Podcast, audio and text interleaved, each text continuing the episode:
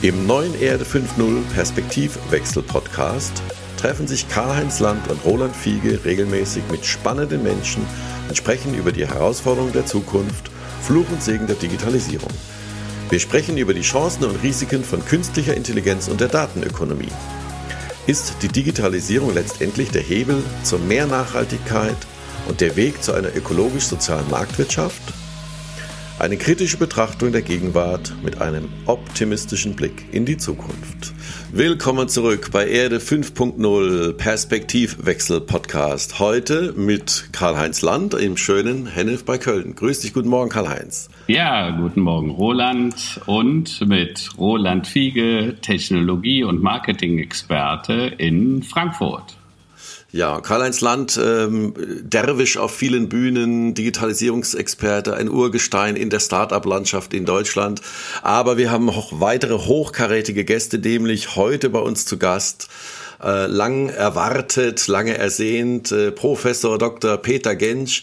Peter Gensch ist Speaker, Unternehmer, Wissenschaftler, alles in einer Person und zählt schon seit den 90er Jahren äh, zu den Pionieren und Top-Experten im Bereich digitale Transformation und künstliche Intelligenz. Und er hat das Thema Big Data, Social Data und alles mit Data schon alles mitgemacht. Und wir werden heute äh, über den Schwerpunkt künstliche Intelligenz sprechen. Äh, Peter Gensch hat diverse Unternehmensgründungen, Unternehmensbeteiligungen. Ich äh, wünsche erstmal einen schönen guten Morgen nach Frankfurt. Hallo Peter. Guten Morgen Roland, guten Morgen Karl-Heinz. Hi, morgen Peter. Ja, schön, dass wir es jetzt endlich mal geschafft haben. Das freut mich sehr.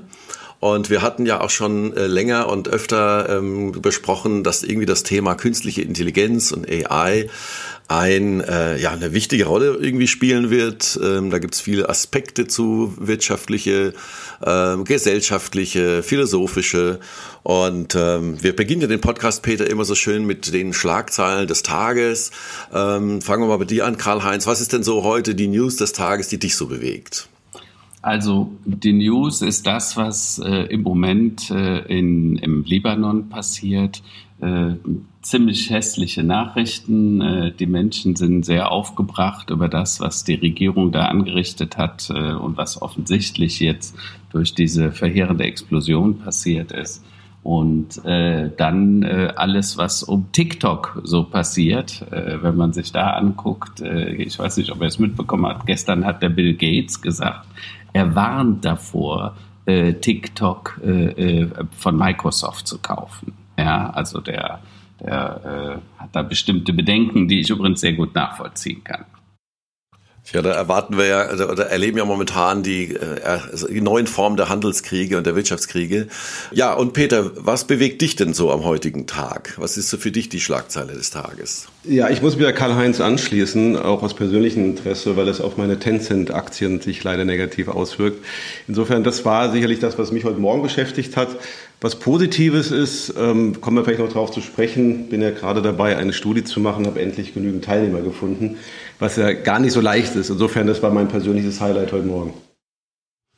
Na, und äh, ich weiß nicht, ob ihr es gesehen habt, äh, ob ihr die Zahlen von Zalando und von HelloFresh schon gesehen habt, die ja. gestern veröffentlicht wurden. Da laufen jetzt zur Stunde die Investor Relations Calls. Ähm, oh Wunder, oh Wunder, große Umsatzsprünge äh, nach oben. Ähm, mhm. Vor allem auch HelloFresh äh, sagt, naja, das Gleiche können wir noch quasi fast verdoppelt nochmal in den nächsten ein bis zwei Jahren. Halte ich für durchaus realistisch. Bei Zalando, naja, weiß ich nicht. Aber ist äh, auf jeden Fall erstmal positiv zu sehen, dass auch die deutsche Internetökonomie äh, natürlich profitiert von der aktuellen Situation. Mhm. Ja, klar, logisch. Zalando geht durch die Decke. Die Leute waren wochenlang zu Hause, monatelang, konnten nicht einkaufen gehen und dann hat man die Schuhe halt online bestellt. Ja, und so ist es auch bei HelloFresh. Nutzt eigentlich einer von euch beiden so einen, so einen Lebensmittellieferservice?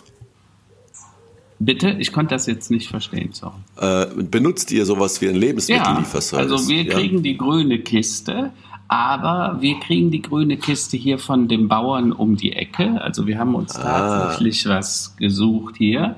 äh, was zum einen halt eine unglaubliche Frische hat. Und ich glaube, es wird auch so eine Renaissance des Lokalen wieder geben. Ich glaube, die Leute werden merken, dass diese großen Giganten, und da zählt inzwischen ja auch Zalando zu, Amazon, Alibaba, HelloFresh, Lieferando, äh, ich glaube, die werden auf Dauer nicht die Gewinner dieser Krise sein. Das sieht im Moment so aus. Ich glaube, die Menschen werden sich aufs Lokale besinnen.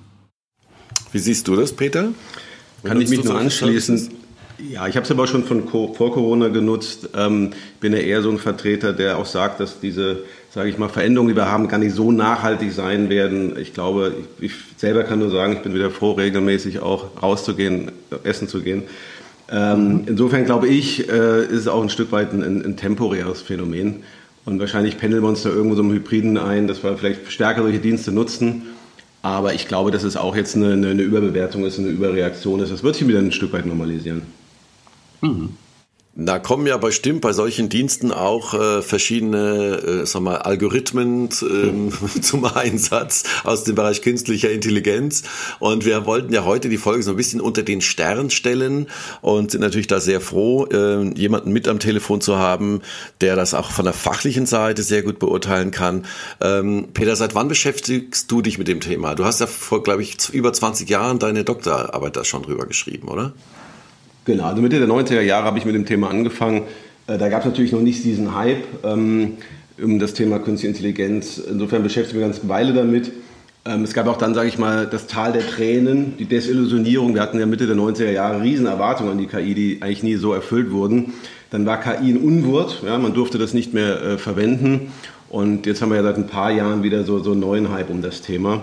Ähm, insofern verfolge ich schon eine ganze Weile ähm, und ähm, vielleicht nicht immer so aus der Hardcore-Techie-Sicht, ähm, habe früher das zwar auch algorithmisch betrieben, sondern heute wesentlich stärker aus einer Business-Sicht, äh, also mit der zentralen Fragestellung, wie kann ich eigentlich KI für Unternehmen nutzen?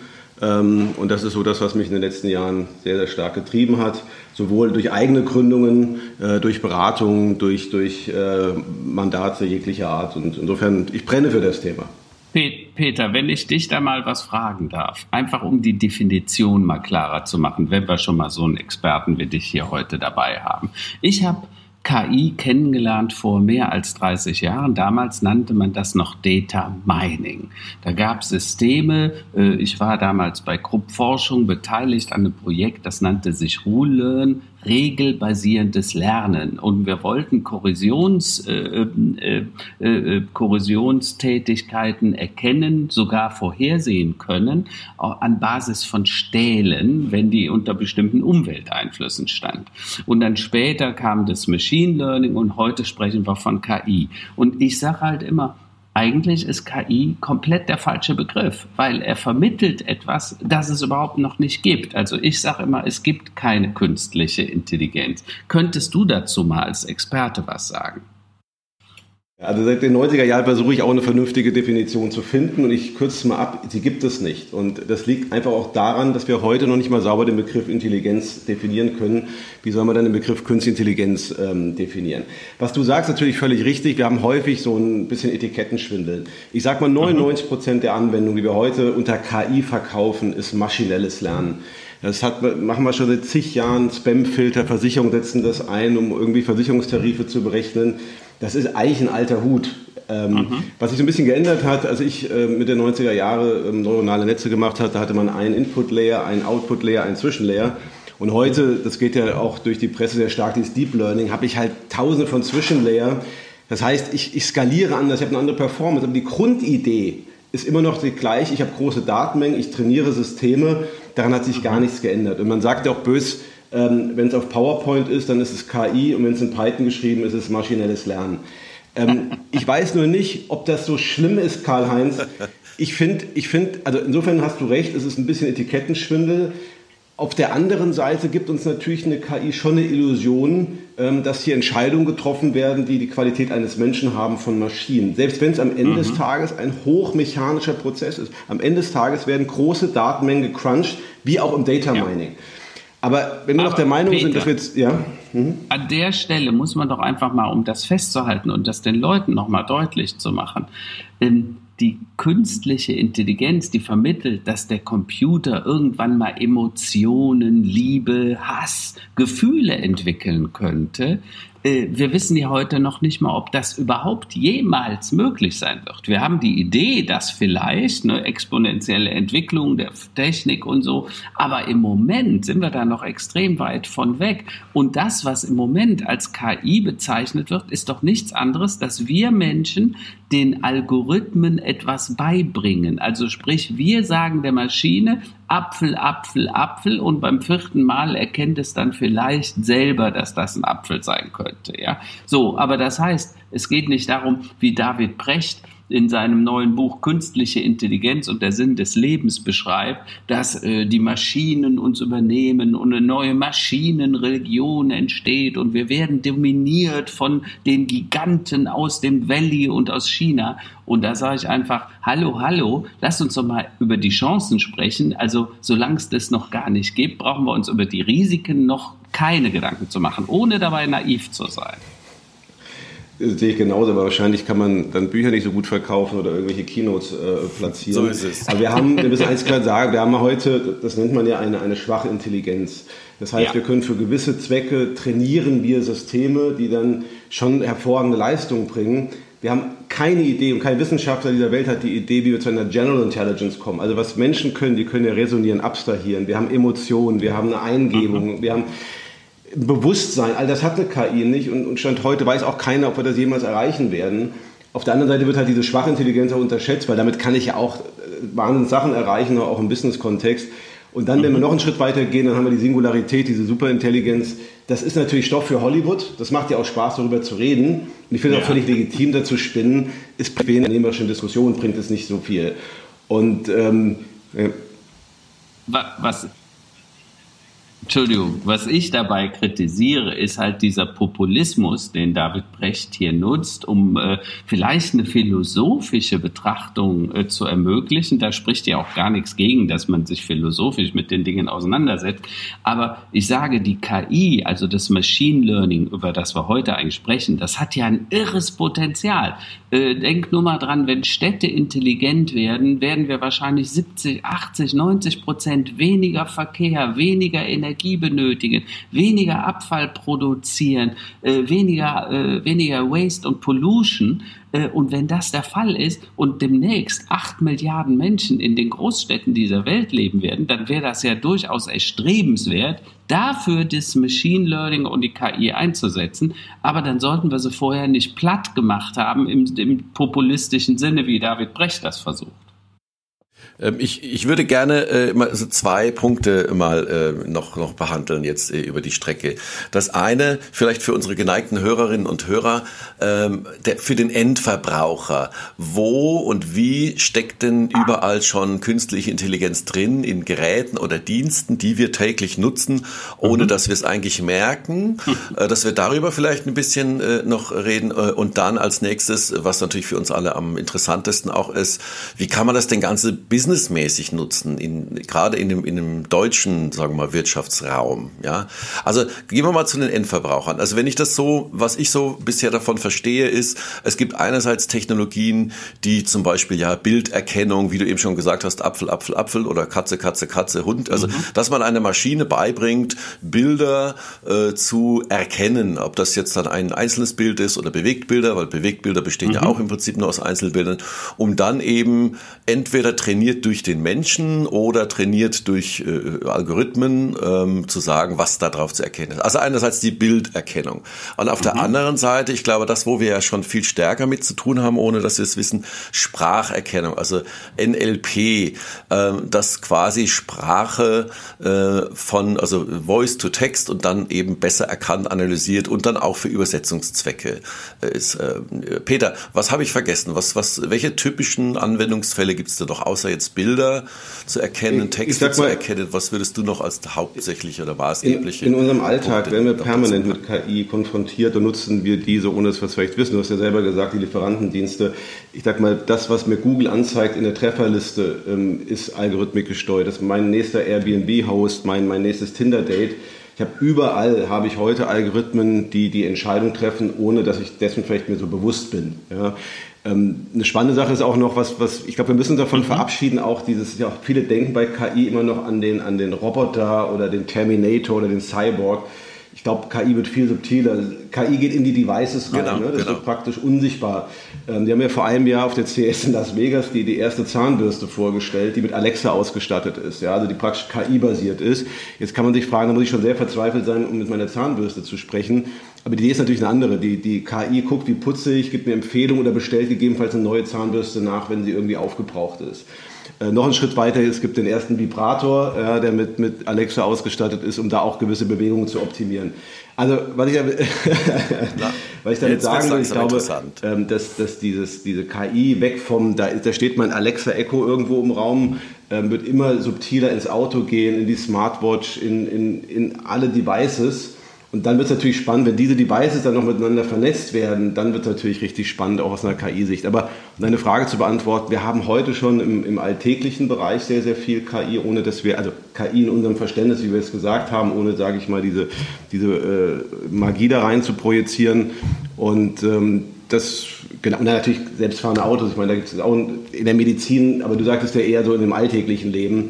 Ähm, und ähm, ich glaube auch, dass die immer mehr zu unserem digitalen Butler werden, dass es zunehmend Assistenzfunktionen gibt, die uns einfach auch im alltäglichen Leben helfen. Also vielleicht, äh, Roland, kann man dazu grundsätzlich Folgendes sagen umso mehr unsere Welt vernetzt wird und dadurch immer mehr Daten entstehen, umso größer werden die Datenmengen, um diesen undurchdringlichen Datendschungel, diese, diese unendlichen Datenvolumina äh, überhaupt noch durchzu, äh, zu durchblicken, brauchen wir künstliche Intelligenz, lernende Algorithmen, um eine Ordnung herzustellen. Und das tun wir in vielerlei Anwendungen. Das fängt an beim Handy, bei der Rechtschreibeprüfung. Ne? Man, man wundert sich ja immer, wer hat denn da gesagt, dass das anders geschrieben wird, wie ich es gerade geschrieben habe. Dahinter ist ein Algorithmus, der das auch auf dem Handy steuert.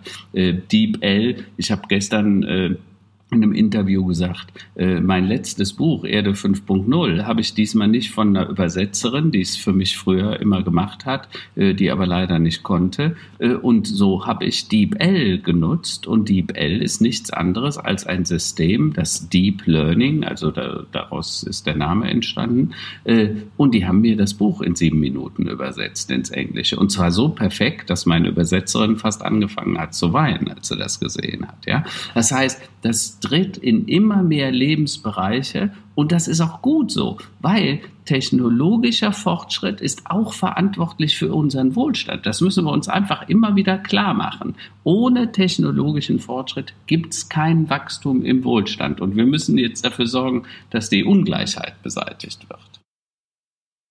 Es gibt ja ähm, auch einen ganz interessanten Ansatz und ich glaube, der ist auch sehr realistisch. Äh, Elon Musk hat ja äh, sag mal, davor gewarnt, äh, so nach dem Motto, das KI ist sehr, sehr gefährlich. Ist also mhm. äh, es ist schon interessant von jemandem, der ja äh, wirklich in, äh, Technologie äh, atmet und ausdunstet, ja in mhm. jeglicher Form, ähm, dass der sagt, naja, hier äh, so als schon fast als Bedenkenträger äh, um die Ecke mhm. kommt, ne? also eindeutig, ja.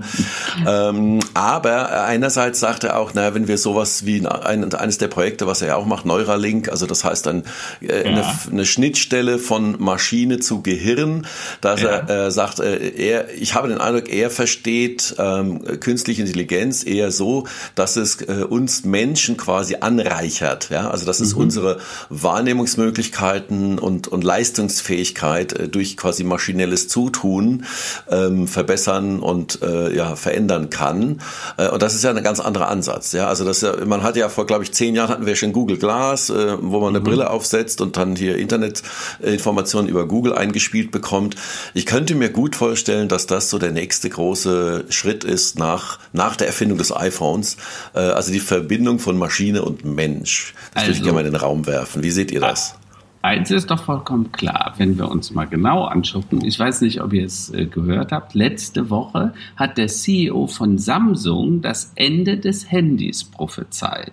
Also er sagt, in vier Jahren werden ja. wir keine Handys mehr haben. Warum? Weil das Ding wird irgendwie ein Armband sein, irgendein Wearable. Vielleicht habe ich im Auge eine Linse, wo ich dann das Display ein, die Ergebnisse des Displays eingeblendet bekomme ja, die Dematerialisierung, also die Verstofflichung, die, die Versoftwarung der Produkte, die wird stattfinden. Es werden dann natürlich noch mehr Daten entstehen, das merken wir überall.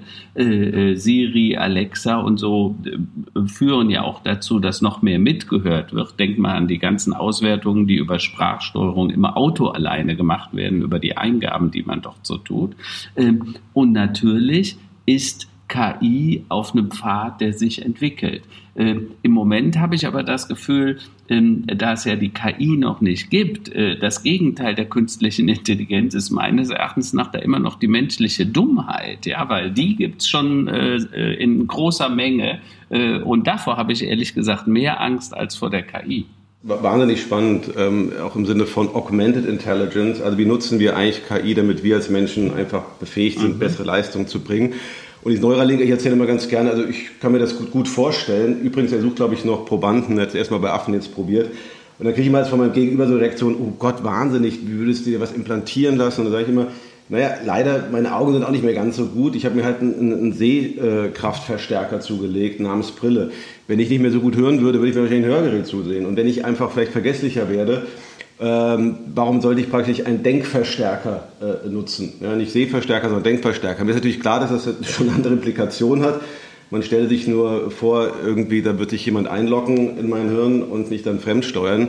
Aber prinzipiell finde ich, bei die Frage, Roland, finde ich auch eine extrem spannende Entwicklung. Äh, weg von der Diskussion, die KI ersetzt uns und übernimmt uns und der Terminator kommt um die Ecke, sondern wie nutzen wir die mhm. eigentlich, damit wir als Menschen länger leben? Ich meine, Predictive Maintenance haben wir in der Industrie 4.0. Wenn mir das System sagt, pass mal auf, äh, du bist jetzt gefährdet, irgendwie ein Schlaganfall, mach mal was. Also ich glaube, in dem Verständnis finde ich, finde ich KI extrem konstruktiv und spannend. Ja, absolut. Und Überlegt mal vor, wie war das denn vor 25 Jahren, Peter? Als wir alle in der Schule waren, äh, wir haben noch mit dem Rechenschieber gearbeitet und irgendwann kam die Frage auf, dürfen wir mit einem Taschenrechner arbeiten? Weil das Ding war ja irgendwie dann gefaked sozusagen oder hat äh, Ergebnisse faken können. Äh, heute würden wir darüber lachen, wenn man solche Diskussionen führt. Und dieselbe Diskussion führen wir jetzt natürlich, wie könnte KI, also darf Alexa und Siri und uns helfen, zum Beispiel bei Klassenarbeiten. Und ich bin total dafür, dass wir die Technologien dazu nutzen und die Menschen darauf trainieren, was wir eigentlich am besten können, nämlich diese Kreativität. Und was immer uns der Computer abnehmen kann und, und ich sage nicht, dass wir keine Grundrechenarten und äh, Sprachen mehr lernen sollten. Ein bestimmtes Grundlernen muss da immer da sein. Aber wir sollten die Technologie da nutzen, damit wir die wirklich komplexen Aufgaben, die vor uns liegen, die die Welt dringend gelöst haben muss, ne? Klimawandel, äh, äh, Migration, Umweltverschmutzung und so weiter. Da liegen ja echt viele, viele Dinge neben Corona auf dem Pfad für uns. Äh, und dabei können diese Technologien uns maßgeblich helfen. Da kommen wir ja, haben wir ganz guten Übergang zum Thema hier Business-Anwendungen. Äh, äh, dazu zähle ich jetzt natürlich auch so die Anwendungsmöglichkeiten für die, für das zum Wohle der Allgemeinheit. Es gibt ja ein sehr renommiertes äh, äh deutsches Zentrum für künstliche Intelligenz, DZKI mhm. in Kaiserslautern. Peter, du hast die Forschungslandschaft auch sicherlich über viele Jahre so mit einem oder beiden Augen betrachtet. Äh, ist es da so, dass es viele tolle äh, Entwicklungen und Algorithmen gibt, die in Deutschland entwickelt wurden, die aber in der Schublade liegen, äh, patentiert oder nicht patentiert und einfach nicht den Weg zur Anwendung finden. Ähm, wie, wie schätzt du die Leistungsfähigkeit äh, Deutschlands ein, was äh, die Umsetzung von KI-Know-how in geschäftliche oder auch sagen wir, for the greater good angeht? Ja, ja. Mal positiv begonnen, also ich glaube, wir haben sehr gute Forscher und gute Institute. Es ist ja nicht nur das DFKI, wir haben Fraunhofer, mhm. es gibt mhm. da also schon eine, eine sehr bunte Landschaft. Ähm, wir tun uns extrem schwer, daraus einfach ähm, Business zu generieren. Ne? Wir kennen das ja vom MP3-Player. Es gibt eine Analogie auch hier in der KI-Szene. Mhm. Ähm, das Beispiel, was viele immer wieder bringen, wenn sie einen KI-Vortrag halten, ihr werdet es wahrscheinlich auch gehört haben, dass AlphaGo den Weltmeister in Go geschlagen hat, also dem ältesten Brettspiel mhm. der Welt, wird seit tausenden von Jahren gespielt, hätte sich keiner vorstellen können, weil da braucht man Intuition, Kreativität, also das geht ja sehr stark durch die Presse. Gibt mhm. übrigens eine Doku dazu, kann ich nur empfehlen, muss man sich mal angucken, ist sensationell gemacht, dieser Mensch-Maschine-Kampf. So, das mhm. Spannende ist, dass dieser, dieser Grundalgorithmus entwickelt wurde von Professor Schmidt-Huber aus einem Forschungsteam bestehend aus deutschen und Schweizer Wissenschaftlern. Ja? Mhm. Das heißt, diesen sensationellen Algorithmus, der durch die Presse geht, haben wir auch mitfinanziert im Übrigen. Und mhm. wer hat es wieder kapitalisiert? Google hat es gekauft, Google hat es akquiriert. Interessanterweise ist, ist AlphaGo, DeepMind immer, immer noch hochdefizitär, aber hat natürlich wahnsinnige Power. Und ich glaube, die werden auch früher oder später das kapitalisieren. Ist für mich ein schönes Beispiel, dass eigentlich der Forschungsimpuls ja, aus Deutschland respektive Schweiz kam. Und wer hat es jetzt wieder, sage ich mal, businessmäßig genutzt? Da haben wir wieder nur zugeguckt. Und das ja. ist ich glaube, wir haben eine brutale Fantasielosigkeit. Wir, wir sind, ich sage immer böse, Spaltmaßoptimierer. Ähm, mhm. Wenn wir über Sensoren nachdenken, denken wir daran beim Auto, ähm, dass, dass der Scheibenwischer angeht. Und der Elon Musk, das war jetzt ganz spannend, die Chinesen haben den Tesla auseinandergenommen und haben gesehen, der hat ja viel mehr Sensoren drin, als er braucht. Ja klar, weil der natürlich weiterdenkt und sagt, pass mal auf, das Auto ist ja kein AB, Fortbewegungsmittel, sondern es ist eigentlich eine Datenschaltzentrale. Mhm. Und wenn ich da mehr Sensoren habe, kann ich ganz neue Geschäftsmodelle machen. Was weiß ich, Flottenmanagement, Instance Insurance, Lieferdienste, was weiß ich. Das heißt, wir haben keine Business-Fantasie. Ja? Wir haben ja. einzelne gute Algorithmen, wir versuchen einzelne Sachen zu optimieren, äh, Krebsdiagnose, alles sind auch wichtige Sachen. Mhm. Aber wie man daraus Business macht, das ist nicht in unserer DNA. Und, und da ja. tun wir uns unwahrscheinlich schwer. Aber, aber das ist ein grundsätzliches Problem, Peter, was wir in Deutschland sehen. Also wir optimieren, also wir sind diese inkrementellen Verbesserer. Ne? Wir optimieren den Schlüssel so lange, bis der ein Display hat und 700 Euro kostet nur so ein Autoschlüssel und ich kann das Auto automatisch aus der Parklücke fahren, was dann nachher doch keiner tut. Aber wir denken nicht darüber nach, wie die Softwarewertschöpfung sein könnte. Also dass ich zum Beispiel den Schlüssel überhaupt nicht mehr produzieren muss, sondern der Schlüssel einfach nur noch ein QR-Code äh, auf dem Handy ist zum Beispiel. Und das ist ein großes Problem.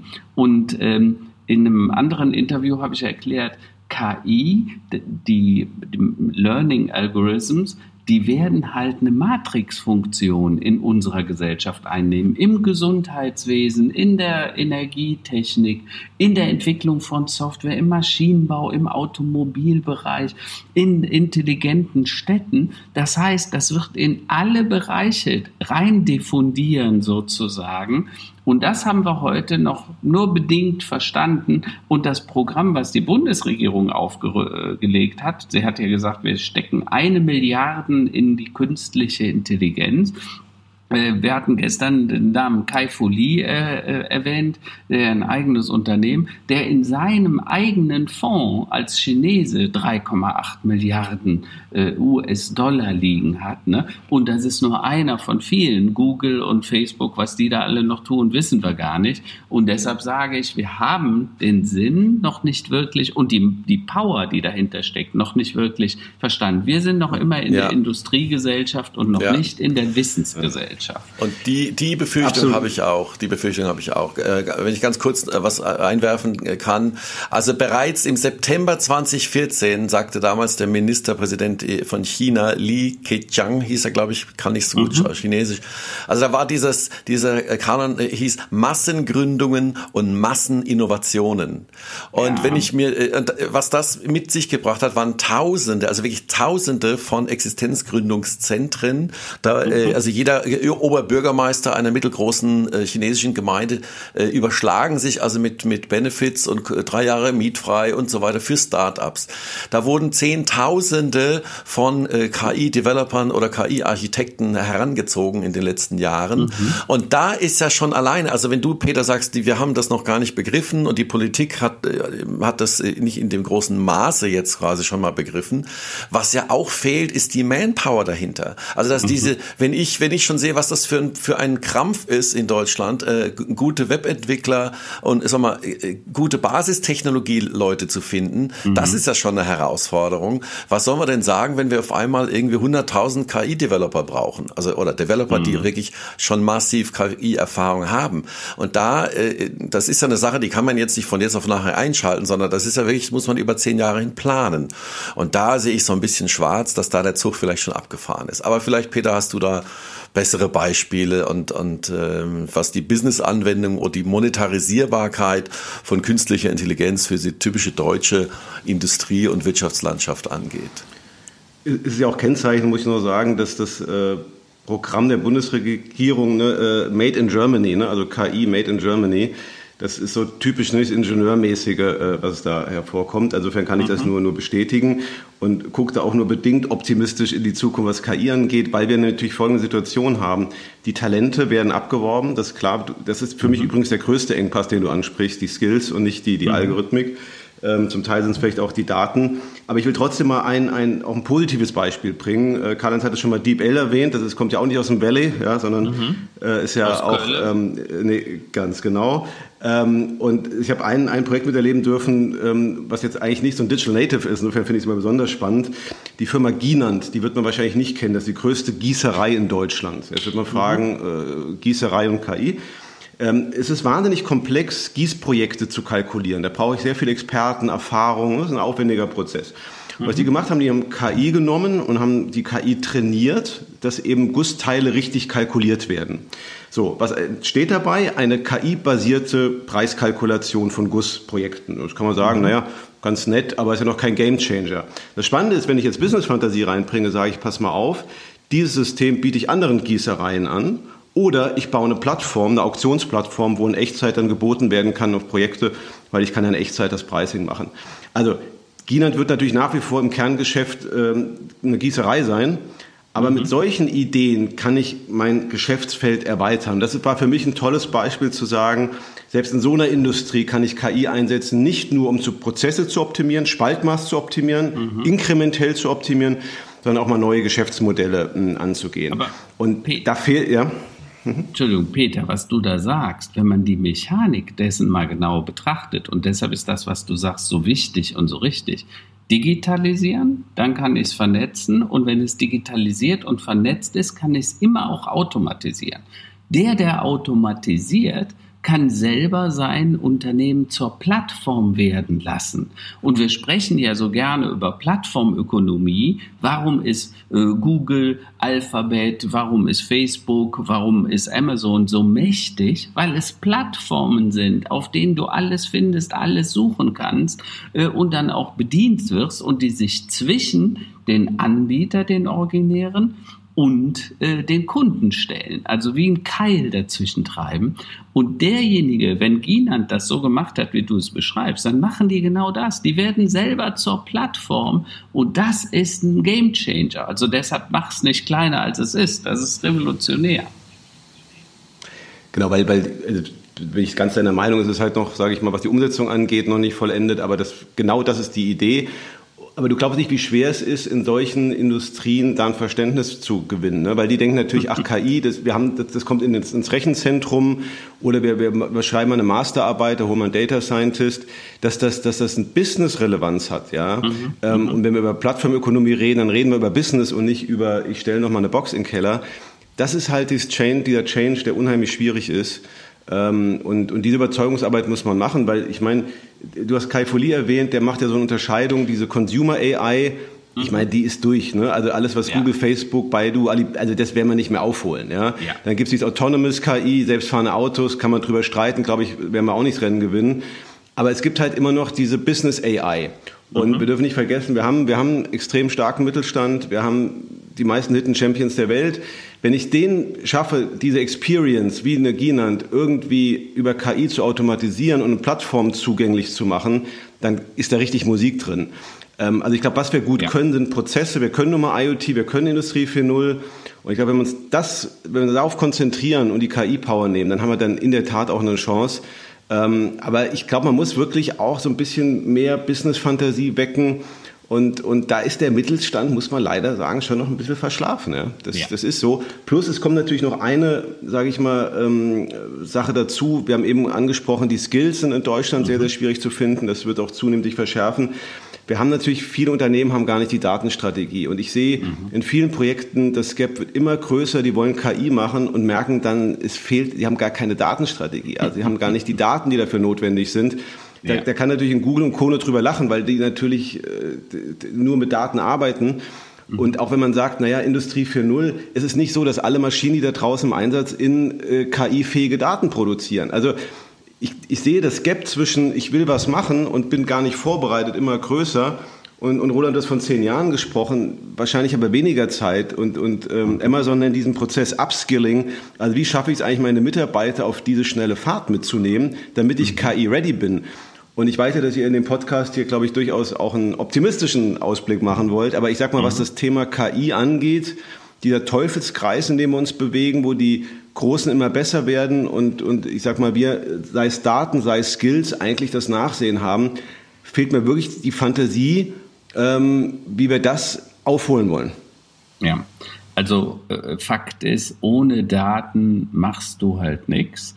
Und ich kann dir nur beipflichten, was wir nicht verstehen, dem deutschen Ingenieur ist nichts zu schwör, aber es muss auch ein Gewicht haben. Also wenn es nicht materiell ist, wenn es nicht physikalisch ist, dann ist es nichts wert. Tesla hat schon vor zwei, drei Jahren Upgrades über äh, in die Software des Autos gefahren und hat dafür Geld verlangt. Äh, die deutschen Ingenieure können sich das äh, ehrlich gesagt heute noch nicht vorstellen. Ja, die sagen einfach, das Auto, das Blech ist, äh, ist das Wichtige und die Software betreibt. Äh, und das führt einfach dazu, ähm, dass wir über Softwaremodelle, über Servicegeschäftsmodelle, über Plattformen, äh, über Sharing-Modelle uns leider nur sehr wenig Gedanken machen. Auch deshalb, weil wir gar nicht über die Daten verfügen, über die Sensorik, äh, wie man es sonst messen könnte. Absolut. Und ich habe manchmal den Eindruck, dass das Thema Big Data nicht mehr so en vogue ist, weil mhm. die neue Sau, die das durchgetrieben wird, ist halt KI. Aber so banal das klingt, äh, ohne, ohne die Daten auch keine KI. Geht's nicht. genau. Ich würde in dem Zusammenhang, ähm, wo Peter, wo du sagtest, es gibt ja äh, viele Firmen, die noch keine Datenstrategie haben, dem kann ich absolut beipflichten, möchte ich mal kurz lobend erwähnen, den Martin ist zugehört mit seiner Firma Datentreiber. Machen mhm. wir mal kurz Werbung für datentreiber.de. Sehr, sehr guter Ansprechpartner, wenn es darum geht, sich überhaupt erstmal äh, strategisch Gedanken zu machen. Äh, welche Daten haben wir denn überhaupt? Äh, wo sind die? Wo liegen die? Wie kann man die strukturieren? Welche internen Abteilungen müssen denn da zusammenarbeiten? Also das ist eine gute mhm. Adresse, packen wir in die Show Notes rein, um sich überhaupt erstmal ja so, ein, so eine Datenstrategie überhaupt mal zu erarbeiten. Also ich sage jetzt extra nicht verpassen zu lassen, sondern das ist so ein, ein wirklich eine Moderation, die da erfolgt ähm, mit äh, Design Thinking Ansätzen, um eine ein Unternehmen zu einer Schritt für Schritt zu einer Art Datenstrategie auch zu führen. Ja, das mhm. müssen wir mal lobend und, erwähnen. Und ich glaube gerade Roland, der Ansatz äh, Data Thinking, abgeleitet von dem Design Thinking, ist ja genau die Idee, vom Markt her, vom Kunden her zu entwickeln. Ja. Und genau das ist ja das Wichtige bei der AI, eben nicht verliebt zu sein in irgendwelche Algorithmen und mhm. ich komme wieder zum Spaltmaß, sondern zu sagen, wie entwickle ich eigentlich KI-Lösungen vom Markt her, vom Kunden her. Ne? Also das, und darum finde ich die Idee auch spannend, dieses Design Thinking zu übertragen auf das mhm. Thema Data und KI und kann ich jedem nur empfehlen, so einen Ansatz zu verfolgen. Ja. Ich habe auch das Gefühl, dass wir momentan argumentieren, äh, wie vor 20 Jahren, wie wir fürs Internet argumentieren mussten und dass Webseiten wichtig sind und E-Mails und so weiter und so fort. Und ich glaube, in einer gewissen Zeit werden wir auf jetzt zurückblicken und sagen, ja, war ein Riesenthema, jetzt ist das vollkommen normal und irgendwie überall steckt es überall drin. Interessant. Ja. ja, äh, nur auch hier nochmal an euch beide die Frage, müssen wir nicht viel mehr äh, Aufklärungsarbeit A den Menschen die Angst nehmen, weil dieses KI-Ding, wo was der Brecht so beschreibt, so, oh, die übermannen uns und da sind jetzt ein paar, die da eine Art Religion draus machen und die wollen in unsere Gehirne dringen und das ist der, das Ende des Sinn des Lebens des Menschen. Äh, so etwa kommt es ja vor bei ihm. Äh, und müssten wir nicht vielmehr sagen, Leute, Also A, wir tun es schon alle jeden Tag und die hilft uns jeden Tag. Der wird der Sprit, äh, die Spritmenge mit reguliert, die wird verbessert, die Autos haben größere Leistungen. Wir können Predictive Maintenance machen, wir können sagen, dein PKW geht jetzt besser zur Werkstatt, da stimmt was nicht, weil das eben äh, auch da Sensorik funkt an die Werkstatt und ich bekomme eine Warnung, bitte fahr mal rechts ran und, und fahr nicht mehr weiter. Und dasselbe wird auch bei Menschen passieren. Also diese er beschreibt dann die Sensorik, die in die Unterwäsche geht. Ja, diese Sensorik wird Leben retten, weil ein Unterhemd, das Sensorik hat und mir an mein Fitnessband meldet, hör mal, da stimmt was nicht, du hast Herzrhythmusstörungen, äh, in vier Tagen könntest du einen Herzinfarkt bekommen. Daten werden Leben retten. So einfach ist die Kiste, wenn wir sie richtig einnutzen. Dabei sollten wir natürlich nicht naiv sein, dafür plädiere ich nicht. Man muss da sehr kritisch und ethisch, moralische Werte äh, dahinter haben und auch Regeln aufsetzen, wie die Daten dann genutzt werden dürfen. Ne? Ähm, aber äh, das kommt dann äh, im, im nächsten Schritt automatisch und da plädiere ich halt sehr stark für die Datensouveränität. Es geht nämlich nicht mehr nur um Sicherheit, es geht um die Souveränität der Daten eines jeden einzelnen Menschen auf diesem Planeten. Die muss genauso gewahrt sein wie die eigentliche äh, Souveränität der Person. Und dann wird die KI uns mehr nutzen, denn sie uns schadet. Ja, wir haben natürlich dieses Thema AI for Good, AI for Bad und ich glaube, es ist die Psychologie des Menschen, dass man wahrscheinlich da empfänglich ist für diese Angstszenarien. Und ich teile deine Meinung, weil was passiert momentan? Wir reden ja momentan in Deutschland mehr über Regulation, über Ethik. Äh, mhm. Wir tun ja so, als ob wir eine ganz mächtige KI haben, die wir jetzt irgendwie bändigen müssen. Ja? Genau ist ja, ist ja absurd, haben wir ja gar nicht. Also, ähm, und insofern haben wir eigentlich ganz andere Fragen und, und die Reaktion aus dieser, aus dieser Angst heraus, ja, und das kann ich verstehen, wenn ich, wenn ich KI nicht verstehe und dann ist natürlich naheliegend, dass ich solche Horrorszenarien dann als, als Bedrohung sehe. Ich glaube, mhm. dass dann einfach empfindlich, empfänglich dafür ist. Insofern, die einzige Chance ist in der Tat, wie du sagst, einfach die, die Vorteile, die Benefits zu zeigen, ohne das eben, eben naiv zu sehen. Aber ich finde das immer wahnsinnig schwierig, bin ja auch viel unterwegs, sei es Vorträge, sei es ein Unternehmen, weil das vorherrschende Paradigma ist doch schon, die KI ist doch eigentlich böse mhm. und wie kriegen wir die jetzt in den Griff? Ähm, und dieses positive Momentum, äh, wie du sagst, Gesundheit, Wohlstand, all das ist schwer zu vermitteln. Und ähm, insofern, ja, Aufklärung, äh, die spannende Frage ist, äh, wer macht das denn im großen Stile? Ja? Weil ich sag mal, ein paar Bücher, ein paar Vorträge von uns alleine werden da nicht reichen. Also ich glaube, da brauchen ja. wir schon, eine, schon, eine, schon ein anderes, anderes Momentum. Aber ich, ich sehe das absolut kritisch, ähm, diese Entwicklung, und, und da müssen mhm. wir arbeiten. Ich ja. muss da mal kurz einen Perspektivwechsel einwerfen. Mhm.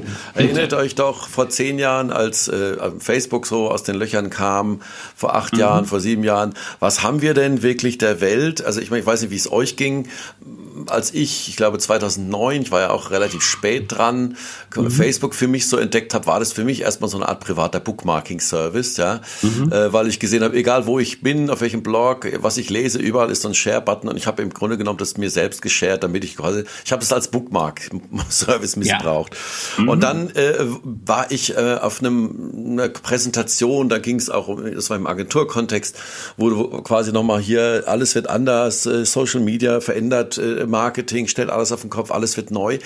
Und dann war das für mich von einem, von einem Moment auf den anderen habe ich so gesagt, ja klar, natürlich ist das so. Das ist auch total logisch. Also das ist auch ganz klar, das ist der nächste große heiße Scheiß. Und das war vor zehn Jahren. Mhm. Und dann mhm. haben wir jahrelang, und das geht auch dir so, Karl-Heinz, und es ging auch dir so, Peter, wir mussten ja wirklich evangelisieren und an die Leute ranschwätzen und sagen, ja, das ist wichtig, das ist so. Es ist alles ein mhm. bisschen anders gekommen als gedacht. Also so von wegen mhm. hier ähm, äh, die, was, was haben wir früher immer gesagt, die, die, die Schlauheit der Masse, ja. Mhm. Ähm, Crowd Intelligence. Äh, ja, oder Swarm äh, Intelligence. Swarm Intelligence, genau, die Schwarmintelligenz, ja. Äh, die äh, war es dann nicht. Also äh, ja. da, das ist nicht stattgefunden. Es ist auch so, dass das Geschäftsmodell am Ende ein ganz brutales, einfaches Advertising-Geschäftsmodell wurde, jetzt mal am Beispiel mhm. Facebook. Aber das war ja von vornherein klar und man musste auch dahin argumentieren. Und ich weiß noch, wie jeder quasi in meinem Alter und älter die Hände beim Kopf zu sagen, ich werde doch doch nie im mhm. Leben irgendwelche Bilder auf Facebook dann aufschiebe. Und mhm. heute, Oma, Opa, alle machen das, mhm. alle sind dabei. Äh, die Kids machen wiederum andere Plattformen unsicher. Und ich glaube, diese Phase, die ja auch fünf Jahre gebraucht hat, um das mhm. in Deutschland quasi so für normal, normales, äh, ordentliches Kommunikationsmedium, dessen man sich nicht schämen muss, äh, äh, mhm. durchzusetzen, das wird es auch bei künstlicher Intelligenz sein. Und zwar genau dann, wie du so schön gesagt hast, äh, Karl-Heinz, äh, ja, äh, künstliche Intelligenz for good. Ja, also wird Menschenleben mhm. retten, wird das Leben bereichern und anreichern und eben äh, die Ängste damit in den Hintergrund stellen. Und meine Erfahrung ist, das war ja auch bei jedem Datenschutzskandal rund um Facebook so, in dem Moment, wo der Nutzer, der, der, der ähm, wahrgenommene Mehrwert eines Mediums oder einer Technologie größer ist als der vermeintliche Schaden, mhm. dann werden das die Menschen auch nutzen und akzeptieren. Dann wird es auch zu einer Technologieakzeptanz für KI kommen. Aber äh, auch hier gilt ja letztendlich die Exponentialität der Entwicklung. Überleg mal, wie lange Unternehmen früher führend waren in der Wirtschaft. Denk mal an General Electric, General Motors, Daimler, Chrysler, die Lufthansa und so weiter. Diese Halbwertzeiten sind dramatisch nach unten gegangen mit der Digitalisierung. Wenn wir mal angucken, die, die Lebenszyklen von Softwarehäusern beispielsweise, wo ist denn heute AOL, wo ist denn heute Yahoo? Äh, und insofern gehe ich auch davon aus, dass auch Facebook seine Halbwertzeit hat. Vermutlich hat es die schon deutlich überschritten. Ähm, Alphabet ist da sehr viel cleverer, die spalten sich dann auf in ganz viele Unternehmen, viele Bereiche, die bereiten eigentlich aus meiner Sicht schon ihre Zerschlagung Übertragung vor. Ähm, bei Amazon äh, sieht man davon noch nichts. Die wird aber auch kommen, weil ich glaube, dass irgendwann die Wirtschaftswelt erkennen wird, dass diese Giganten mit ihrer Marktdominanz schon eine gewisse Regulierung benötigen, mindestens aber eine Regulierung, was die Steuern angeht, weil es kann ja nicht sein, dass Firmen wie Google, Alphabet, äh, Facebook hier irre Gewinne machen, aber kein äh, und natürlich ihren ihre Leistung abrufen, also die brauchen Studenten der Hochschulen und so weiter, also unsere Schulsysteme werden gebraucht, aber sie leisten keinen Beitrag zurück in Form von Steuern. Das wird so sicher auf Dauer Dauer nicht funktionieren. Und deshalb bin ich da relativ relaxed. Ich glaube einfach, dass die Zyklen kürzer werden und dass die Firmen tatsächlich dann auch wieder verschwinden. So wie auch AOL oder Yahoo oder Netscape wieder verschwunden sind. Ähm, und deshalb mache ich mir darum weniger Sorgen. Worum ich mir mehr Sorgen mache, ist das, was Peter vorhin gesagt hat. Wir haben keine Vision. Wir haben, wir sind ideenfrei äh, und visionsfrei. Und das macht mir zu schaffen, wenn äh, wir mit Amerikanern reden, wenn wir mit israelischen, kleinen israelischen Companies reden, äh, dann stellt man fest, die sagen, wir wollen den Weltmarkt erobern. Wo sind denn die deutschen Unternehmen, die als Gründerteams den Gedanken haben, wir wollen Weltmarktführer werden? Also da gibt es ehrlich gesagt nicht so viele. Und dasselbe vermisse ich für die KI. Äh, wir haben fantastische Forschungszentren hier. Äh, das Beispiel, was Peter äh, mit MP3 gebracht hat oder auch mit AlphaGo, ist doch genau richtig. Wir entwickeln vielfach die Basistechnologie, aber uns fehlt die Idee, äh, die Vision, wie wir daraus ein Geschäftsmodell machen können. Und gleichzeitig stehen uns Dinge wie die DSGVO, die zum Teil komplett in die falsche Richtung geht, ähm, wo ich ja vorhin gesagt habe, Datensouveränität muss das Ziel sein und nicht verhindern von Geschäftsmodellen.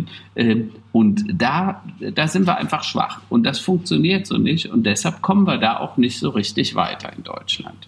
Da gibt's aber auch schon gute Ansätze und, und gute äh, Beispiele von sag mal, äh, angewandter Forschung. Peter, ich würde da gern mit dir kurz sprechen. Da gibt's auch eine sehr interessante Firma, nennt sich AI for Media Data, also Webseite AI4, also die Ziffer 4 unter mhm. mediadata.com.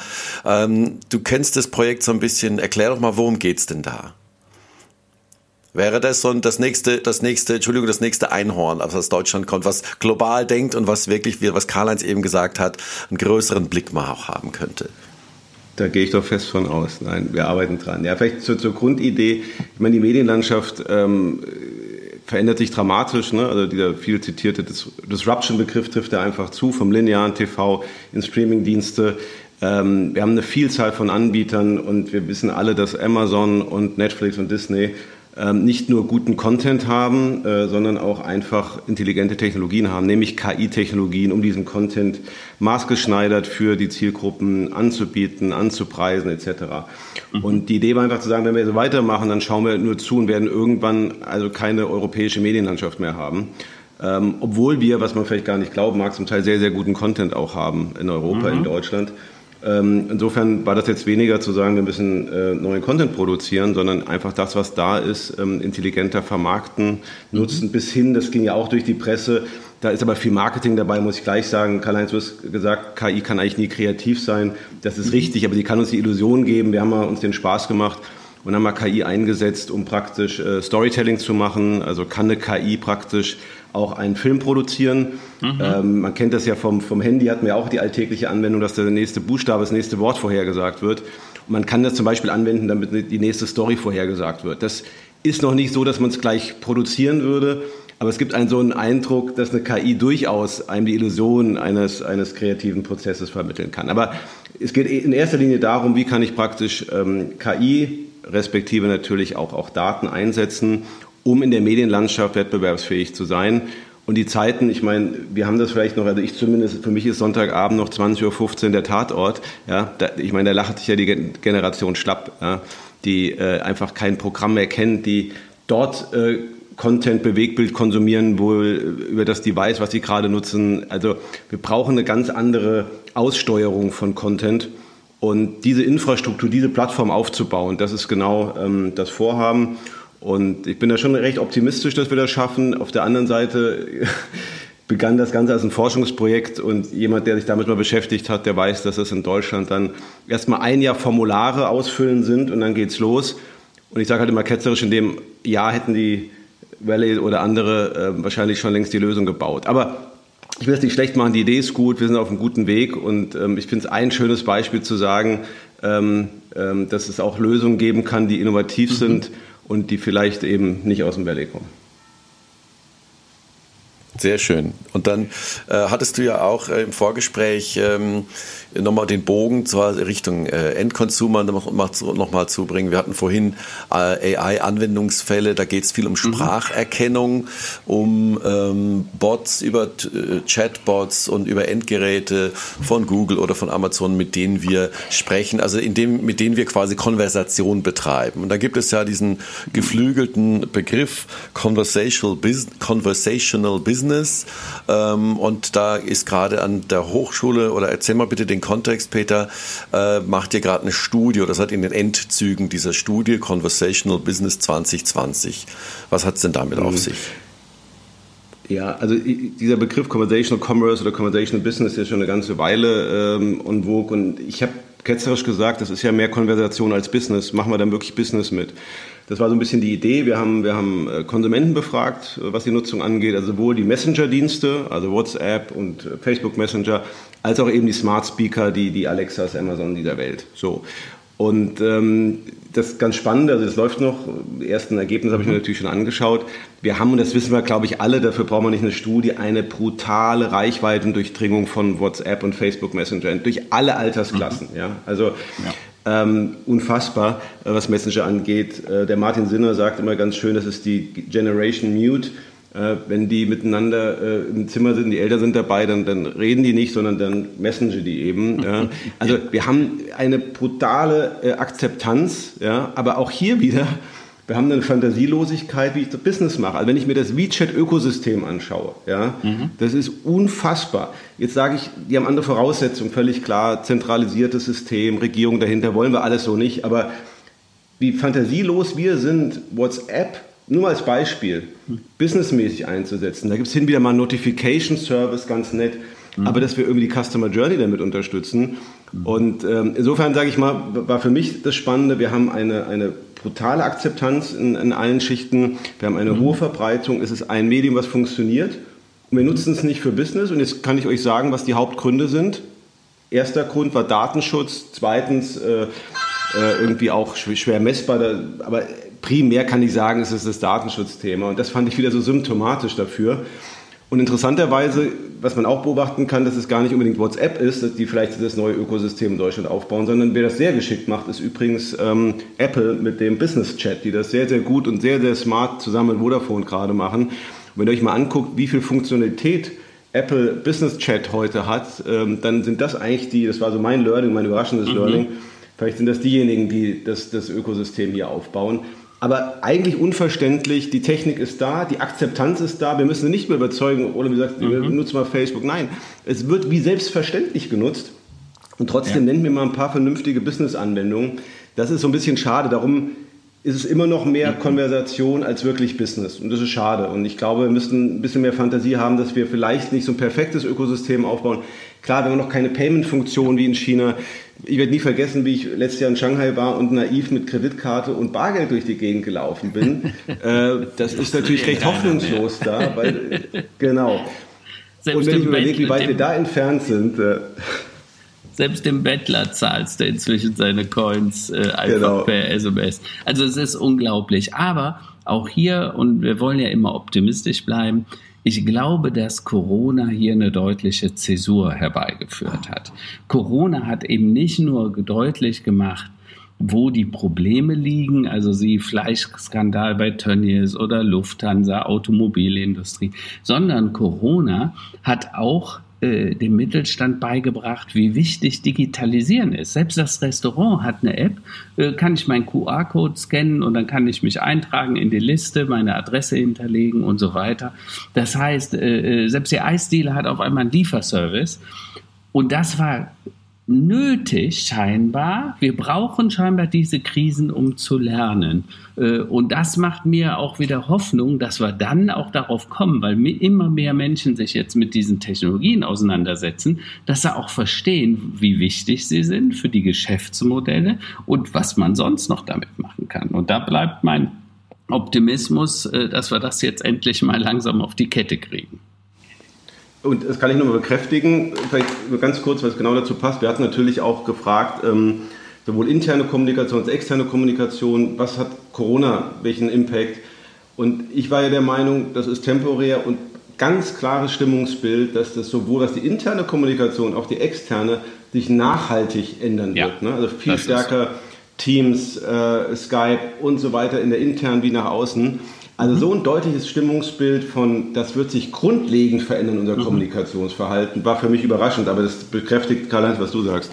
Ich hatte äh, vor zwei Wochen einen Artikel in der Frankfurter Rundschau geschrieben, Stillstand als Beschleuniger, wie Corona und der Stillstand als massiver Booster für Digitalisierung, für Nachhaltigkeit und so weiter wirken. Und das wird sich nicht mehr zurückdrehen lassen. Das werden wir am Homeoffice merken, das werden wir bei Firmenwagenregelungen oder Firmenfahrradregelungen, wie sie neuerdings diskutiert werden. Da wird sich vieles wirklich ändern. Das macht mich, also mich macht das sehr äh, optimistisch.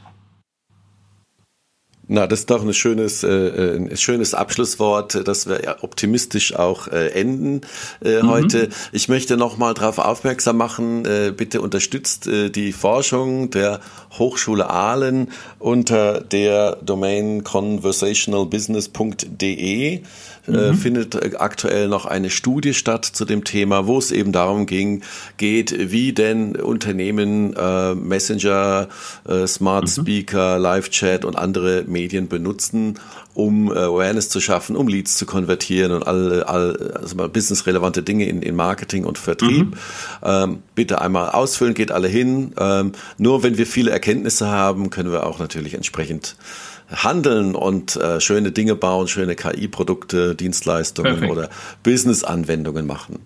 Super. Habt ihr noch äh, ein paar Tops und Flops? Wir haben am Anfang schon welche gehabt diesmal der Woche, bevor wir oder eure persönlichen Tops und persönlichen Flops, bevor wir äh, unsere Zuhörerinnen und Zuhörer entlassen. Ja, von meinem persönlichen Top hatte ich ja gestern schon mal berichtet. Drei Tage mit dem Enkel unterwegs. Wir hatten sehr viel Spaß. Das war toll. Ähm, ja, und Flop, äh, das ist wirklich das, was wir momentan sehen. Gestern ist die gesamte Regierung in, im Libanon zurückgetreten. Wir stehen da vor einer riesigen Krise. Äh, mal sehen, wie sich das auswirkt, weil der Libanon ist ja nicht so weit weg von uns. Na und Peter, bei dir hat sich irgendwas, äh, äh, du bist ja ein sehr äh, automobilaffiner Mensch, aber bei dir sind auf einmal auch zwei Räder äh, äh, in, in, unter die Hände gekommen. Äh, was ganz Neues bei dir. Ich habe mich in der Tat mal auf so ein Mountainbike gewagt und ich muss sagen, Riesenspaß, kann ich nur empfehlen, nicht ganz ungefährlich. Ähm, äh, in den Bergen, da kommen dir ja die Jungs entgegen mit einer Geschwindigkeit, also würde ich als lebensmüde bezeichnen. Ganz so weit bin ich noch nicht, aber hat Riesenspaß gemacht. Also besonders ist dann natürlich eine andere Art von Urlaub machen. Man ist abends richtig platt, aber fühlt sich gut. Das war aber absolutes, absolutes Highlight. Na, Welcome to the club. genau, zu den Radfahrern. Mein Top der Woche ist, dass die, sich dieser kleine Podcast hier prächtig entwickelt. Das kleine Baby. Wir haben jetzt bald unsere zehnte, unsere zehnte Folge vor der Nase. Dauert nicht mehr lange. Und dass sich dadurch äh, ganz andere Möglichkeiten und andere potenzielle weitere Podcasts jetzt äh, eröffnen. Und äh, das ist natürlich auch eine sehr positive Überraschung, über die ich mich sehr, sehr freue. Also das ist so mein Top der Woche. Super. Ihr Lieben, dann wünschen wir ja. euch allen eine gute Restwoche. Äh, viel Spaß, hoffentlich nicht zu viel Hitze und äh, ja, auf nächste Woche. Auf nächste Woche. Alles Gute und vielen Dank, Peter, für deine Zeit. Gerne. Peter. Viel Spaß gemacht. Ciao. Ciao. Ciao. Tschüss. Tschüss.